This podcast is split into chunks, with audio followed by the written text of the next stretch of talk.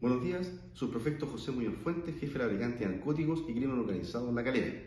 En coordinación con la Fiscalía de Análisis Criminal y Focos Investigativos de Valparaíso, se mantenían antecedentes respecto a un sujeto de nacionalidad chilena que se dedicaba activamente al tráfico de drogas y mantenía armamento en su domicilio.